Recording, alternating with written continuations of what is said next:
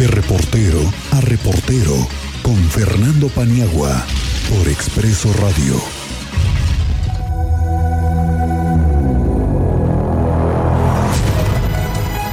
Maestro Fernando Paniagua, ¿cómo estás? Muy buenas tardes. Bienvenido. Así sucede en Expreso. Miguel, eh, Cristian, auditorio, ¿cómo están? Muy buenas, buenas tardes. Bienvenido, maestro. Oye, Miguel, vamos a platicar mm, de un tema que se nos fue de la agenda periodística eh, derivado de la publicación hace tres semanas, casi tres semanas, de eh, aquel, aquel error de la, del área jurídica del gobierno del Estado que se refería a la ley Mordaza. Y nos enfocamos en ese momento a eso que se publicó el primero de, abril en el eh, o que aprobaron los diputados en el Congreso del Estado. Bueno, ese mismo día, Miguel, se aprobó una figura que es muy importante y que creo que vale la pena retomar. A ver. Y que no se trata nada más y nada menos que de los policías de proximidad que deben eh, eh, comenzar a funcionar ya en breve. Solamente falta que lo apruebe el Congreso del Estado, o perdón, que sea publicado en la Gaceta oficial, en la sombra de Arteaga, para que se haga oficial. Pero ¿Qué es un agente de proximidad, Miguel Auditorio? Es el agente facultado para el uso legal de la fuerza pública y eh, subrayo aquí, con capacidades para aplicar diversas técnicas de mecanismos alternativos de, solución de conflictos. Esto no es otra cosa, Miguel, que ahora los policías, tanto estatales como municipales, como municipales tendrán la capacidad de ser eh, mediadores en los conflictos que hay entre los ciudadanos. Vamos a poner un ejemplo tú y yo somos vecinos, tú tiras basura, a mí no me gusta que tú tires basura o viceversa.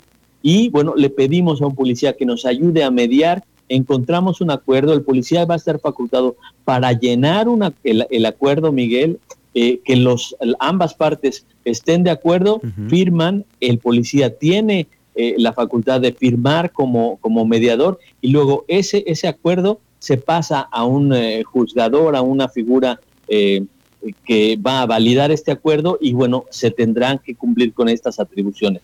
¿Cuándo lo vamos a ver en funciones? Muy probablemente esta semana o a más tardar la siguiente será publicado en la sombra de Arteaga. Y bueno, insisto, déjame repetir las atribuciones que tendrán los policías eh, de mediación.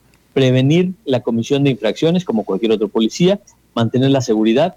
Dos, implementar mecanismos alternativos de solución de conflictos cuando legalmente procedan. Luego, aplicar los mecanismos alternativos de solución de conflictos relacionados a la justicia cotidiana en el ámbito social y comunitario, y comunitario y determinar e imponer infracciones y calificar las sanciones en los casos que resulte procedente derivadas de la comisión de faltas administrativas o emitir las boletas de infracción. Esta ley que se aprobó, Miguel, ya están todas estas faltas administrativas eh, contempladas y bueno, ya hay una serie de sanciones estarán capacitados además para actuar escuchando y dialogando con las partes para entender el conflicto y desactivar su escalamiento. Oye, Más o menos, entonces son policías de proximidad, eh, son los mismos que todos los días vemos en las calles o son, es decir, los estatales, los municipales, todos son igual. Son los mismos, pero van a recibir un proceso de capacitación.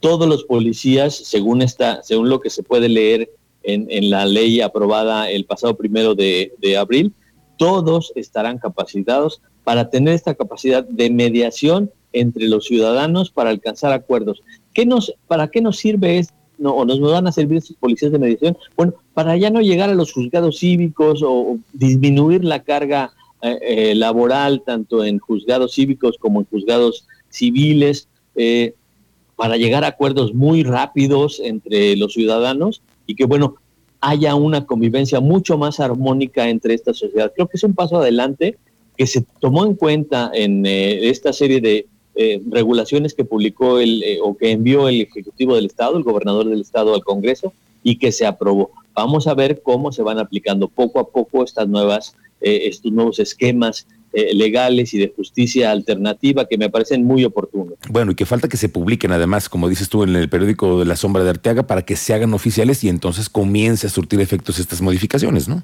Sí, no debe tardar porque hay eh, algunos acuerdos alternativos y, complementarios que tienen fecha de inicio ya fijado en la ley.